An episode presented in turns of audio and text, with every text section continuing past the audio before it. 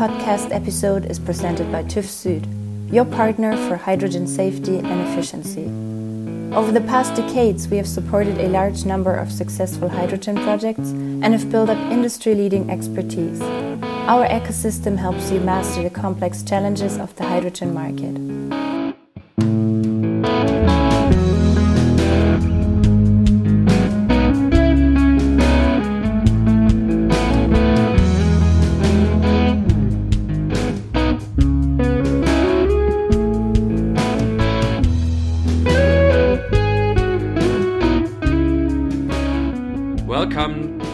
Hydrogen Bar. Very nice that you have tuned in for today's episode once again. We welcome you here at the bar at our cozy and lovely place. and uh, we have a nice group of people here today. Johannes, we are happy we have once again a very nice guest here today. Yeah, hello to everyone, um, also from my side, and a very warm welcome to Katharina Kocher. She is joining us in this sponsored by TÜV Süd episode and comes from TÜV Süd, from the hydrogen developments there, into our bar to share a little bit of her insights into the industry. Welcome, Katharina. It's very nice to have you here. Hello, Katharina. Hello, Martin. Hello, Johannes. Nice to hear you. I'm very happy about your invitation. Thank you. Thank you very much for coming. And as always, of course, it's always the same, uh, but it's always important, of course. Would you introduce yourself with a few sentences in the beginning? I think that's always a good start to the discussion. Sure. So, as you already said, my name is Katharina. I'm 32 years old. And first, I want to start with a short walk back through my background to the topic of hydrogen. um, it starts already some years ago. I studied technical chemistry and did a PhD in chemical and in process engineering. And when I came to do my master thesis, I decided to do it in the field of electrochemistry. So my original background is a very chemical background to the topic of hydrogen and especially fuel cells. You studied in uh, Graz in Austria, if I'm not mistaken. Is that right? That's right. I, Yeah. I studied at the Technical University of Graz. And there I had many possibilities to work in the field of hydrogen and fuel cells. So my basic work was on the material preparation and characterization of functionalized cathode catalysts for automotive fuel cells. And then later on, I tried to improve the operation strategies for different um, operation modes of fuel cells. So, very wide area from material to really uh, operating it, right? That's right. Okay. So it's a very long way for the material from the yeah, birth, let's say, to the real application then. And uh, do you think that this process uh, of getting from the pure and naked material, if I may say, uh, to the actual application uh, can be reasonably reflected at a university? Or is um, a, a university like the Technical University in Graz only capable of reflecting certain aspects of this process? No, I think that uh, at university you get a very good insight into the whole package, let's say. So when I can explain, you have to differ between the so-called ex situ and in situ measurements. Mm-hmm.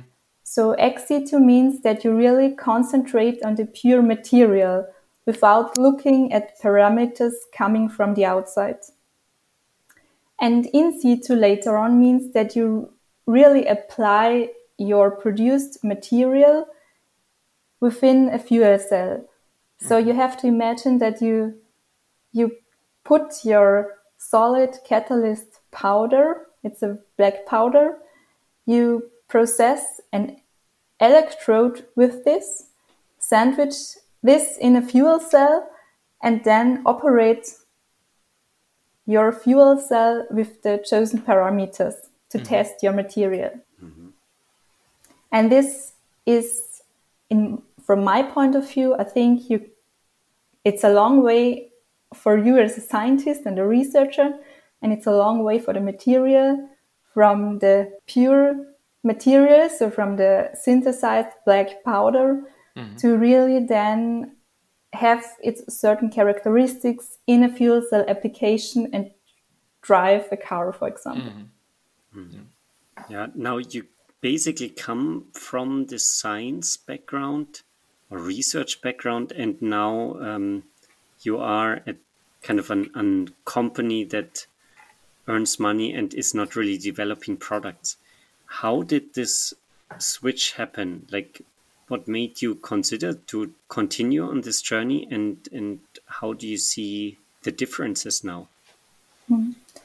Um, in in in research, you you really focus on one specific thing and you really focus on the optimization of one specific thing. So you synthesize or you develop a catalyst for fuel cells, for example, for three years, and it's always the same material or with little um, changes.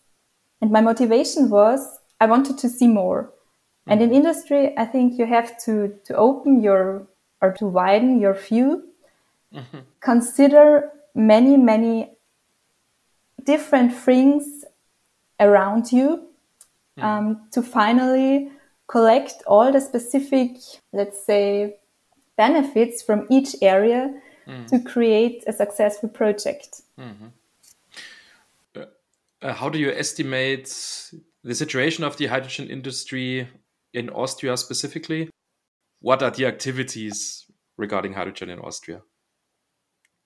So, according to my estimation, considering the activities in Austria, yeah, let's say due to, as everybody knows, due to this numerous ecological and economical reasons, many projects were started in Austria with the aim to demonstrate the conversion of the Austrian economy into a largely CO2 neutral structure. Mm with a hmm. significantly necessary transformation into a strongly hydrogen based energy system, too. Of course, here renewable hydrogen builds the key component for necessary transformation into this largely CO2 neutral structure.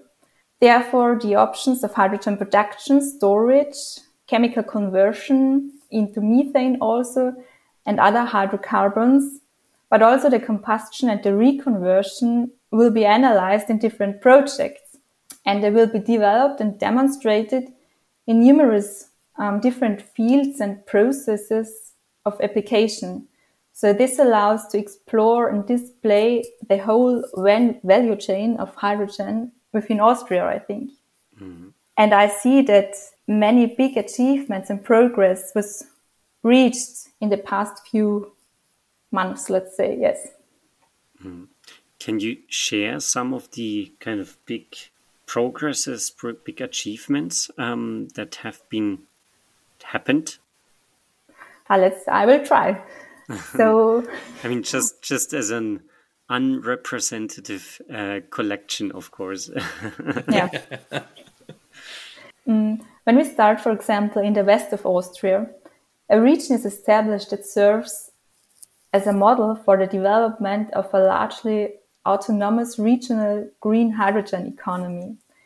So this is a model with the main focus on the cross-sectoral production, storage and application of green hydrogen, mm-hmm. including areas or sectors like energy suppliers, the public transport and trades that are necessary for the daily lives of people.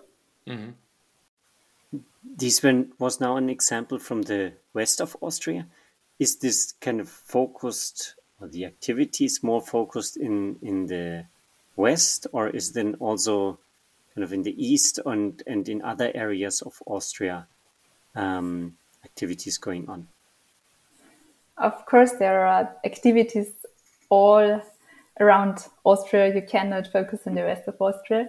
So when we go further to the east of Austria, um, there are projects that focus on the production and application, for example, of green hydrogen for the steel industry.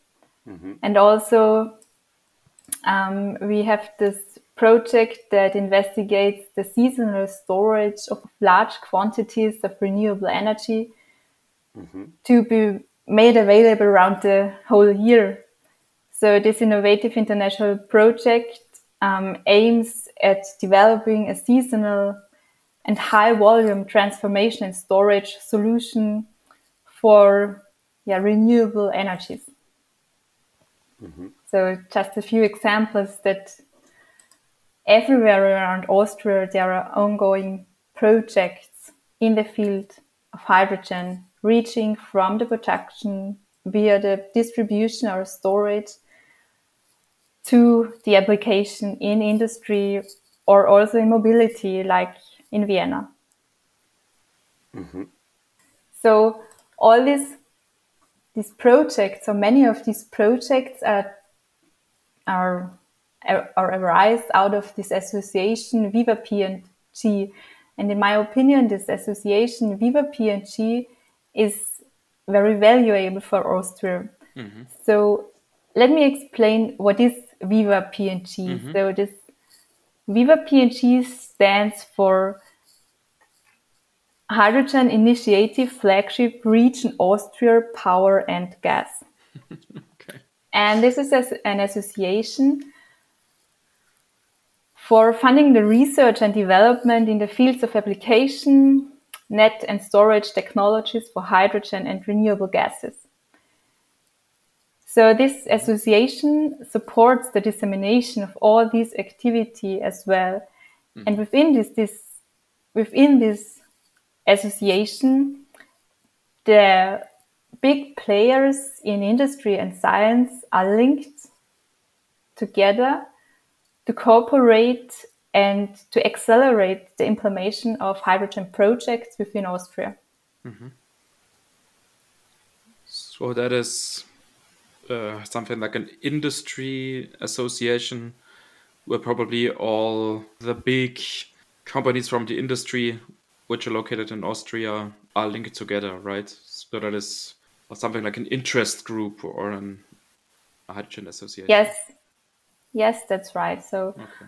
um, partners of industry and also some scientific partners are members of this network. Mm-hmm. I see. Do you have a general view on the market potential of hydrogen? Or to say it in other words, chances of hydrogen in general? Do you think that also in Austria, uh, hydrogen will play this a big role as it is anticipated in other regions of the world? Will the economy in Austria be mainly uh, be like dependent on hydrogen, or will uh, hydrogen remain a niche application in Austria? I wouldn't say that it will remain a niche application. I'm convinced that hydrogen can contribute to other technologies, let's say. Mm-hmm. And here in Austria, we also have a very energy intensive industry, as you probably know, the steel industry. Mm-hmm. mm-hmm. And I think, and I also from my work, what I do today, I see that especially in these areas, hydrogen will play a significant role and it will come first here. Okay. Mm. Mm-hmm. Is this then kind of within an European or, or yeah, an, an framework that reaches outside of Austria? Um, I mean, we, we often see now in the last uh, year, couple years, that these hydrogen approaches are often in some way insular. Like yeah. there's often this this statement of kind of yeah. we need to be autark in yeah. terms of hydrogen supply. Is this similar, or does does Austria apply there an yeah more broader vision for the whole region? So, of course, the region always thinks about itself first, I mm. think. but uh, Yeah. I re- Naturally. yeah, I wish that, or you have to integrate many people to make a real change happen. I would say. Mm-hmm. So you cannot do it on your own or go, go along, but be open for new players and give them the chance to to be part of the game. Mm-hmm. Mm-hmm. What would you say will be the biggest challenges for a ramp up of hydrogen in Austria in the next couple of years? So, is there still funding money or subsidies needed from your perspective, or are there any uh, technical or economical hurdles that need to be overcome before the hydrogen economy can really ramp up in Austria? I think that there are three main hydrogen challenges. So, of course, costs need to continue to be reduced. For example, for megawatt scale electrolysis, if green hydrogen can replace carbon based hydrogen for industrial feedstock applications. Mm-hmm. But also, a focused and predictable energy policy is needed from all participants in order to provide the long term stability needed for large investments into hydrogen. And last, I would say that the local community acceptance exists and it has, this barrier has to be overcome. Okay. Um, so you mean there are still some fears about hydrogen in the public um, regarding safety and explosion protection and so on? Or would you say these rejections or these not too enthusiastic feelings come from another source? I wouldn't say that this is fear, but I would say that it's a kind of uncertainty. Mm-hmm. So, considering the established infrastructure, for example, but also, as you already mentioned, the perception of safety. Mm-hmm. How do you see then kind of the future, uh, or what would kind of your ideal scenario be um, for hydrogen in Austria? It's a very Maybe it's a little, a little too much to ask you now for for drawing out the the hydrogen guideline for Austria in the next years, but that's true, yes. just curious, but I wanted just to curious for your ideas. yeah, I wanted to show you my idea, idea. So, of course, the perfect wish or the perfect idea is to to produce, store, and use the hydrogen where it is useful, mm-hmm. hmm. and to bring the big players together to supplement each other. Mm-hmm. Hmm. So I would say that hydrogen isn't anything new in industry. Mm-hmm. So industry knows hydrogen since many hundred years in very popular processes. But now hydrogen is a very dynamic topic and it has to be considered when we regard these regulations coming from or the, the aims to reduce CO2 reductions. Mm. And so many new players are on the market, and we have to give them the chance to supplement each other to really make this hydrogen value chain visible. Not regional and not national, but also international. That is definitely an uh, wish, basically, that we probably all share. Um, hopefully, this happens um, because this kind of, I mean, on the other hand, you also need probably competition to to have this hydrogen market developing further, but also the cooperation because nobody can develop everything by himself yeah. in that regard, with the kind of cooperation, we also wanted to touch on, on another topic. Um, you are active in this uh, group Women in Green Hydrogen. That is basically an, an association of, yeah, female, I don't know how to say, participants, contributors, um, activists. I mean, not not really activists, activists in the political yeah. sense, but people who are active in the uh, hydrogen area. Yeah. Um, can you say some more words about this woman in Green Hydrogen? Sure. Um, so last year, when I started my work at the TÜV in Austria in this area of green energy and sustainability in the field of hydrogen, I also started to participate in this network, as you already mentioned, the Women in Green Hydrogen. So this Women in Green Hydrogen is voluntarily work I do. So it is a network of passionate women working in the green hydrogen sector.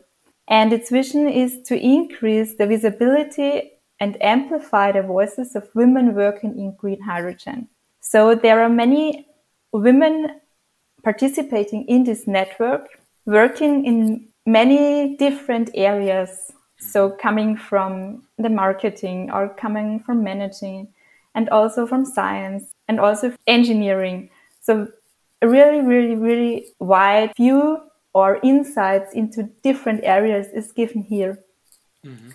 And I, I wanted to highlight or to, I want to make aware that there is a network, which is it really worth to use it, um, to get in contact with people into different areas and the people are open for an exchange. And if you arrange a MS Teams call for 15 minutes to reintroduce yourself and get to know each other what you're working on.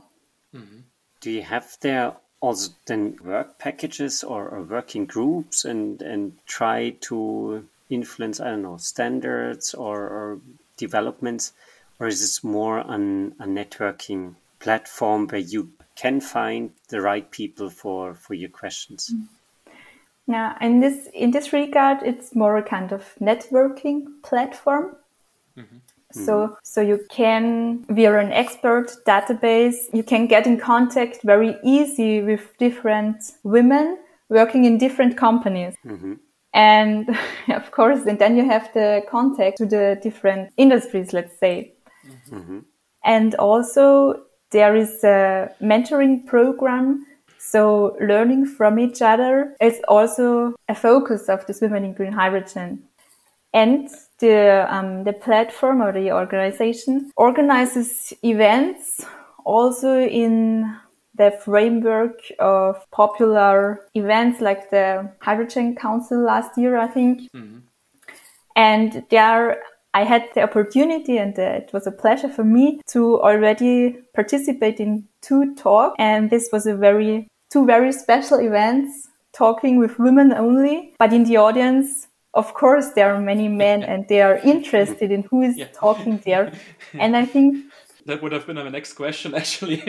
so I just wanted to ask you because I took part in one of these uh, conferences or workshops or how you may call them, and I'm not a woman. or my question would have been whether if I would actually have been allowed to join this conference, but obviously I was allowed. So, of course, you are allowed, Martin. of course.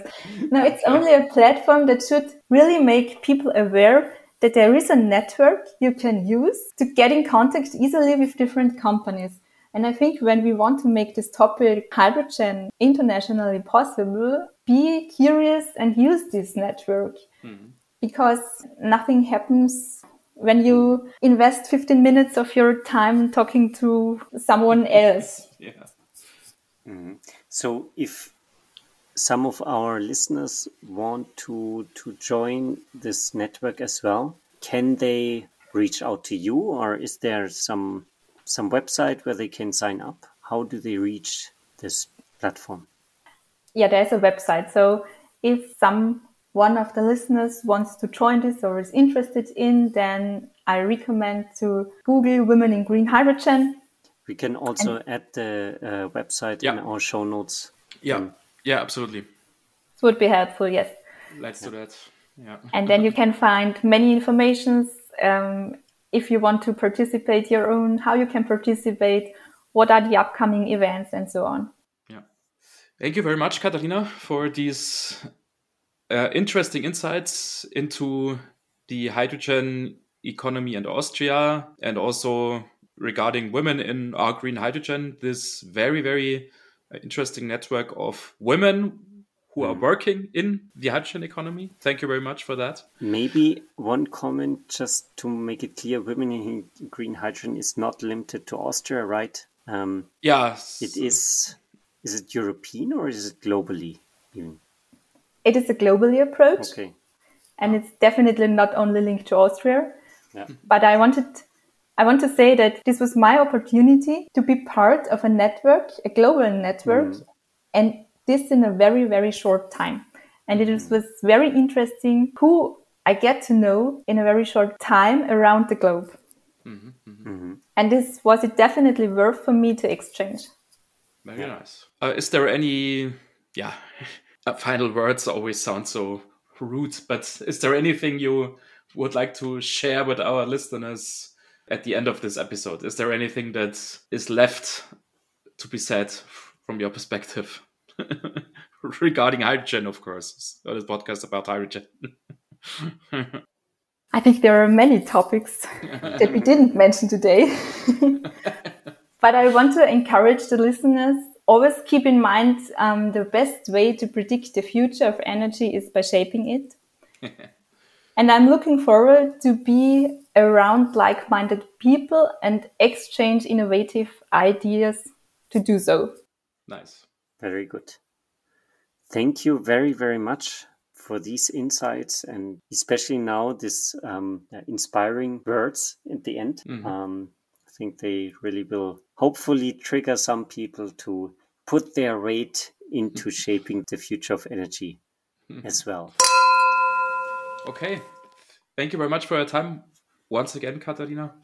And uh, to all of our listeners, as always, of course, we encourage you to check our website, uh, hydrogenbar.net, and use the contact form, which you will find on the website, to get in contact with us if you should have questions or remarks or whatever. You can also get in in in our contact with Katharina, of course, when using the contact form, and we'll forward your messages. And uh, yeah, otherwise, we hope you enjoyed this episode and we'll hear each other once again with a new episode in the next week. See you then. Goodbye. Thank you very much. Goodbye.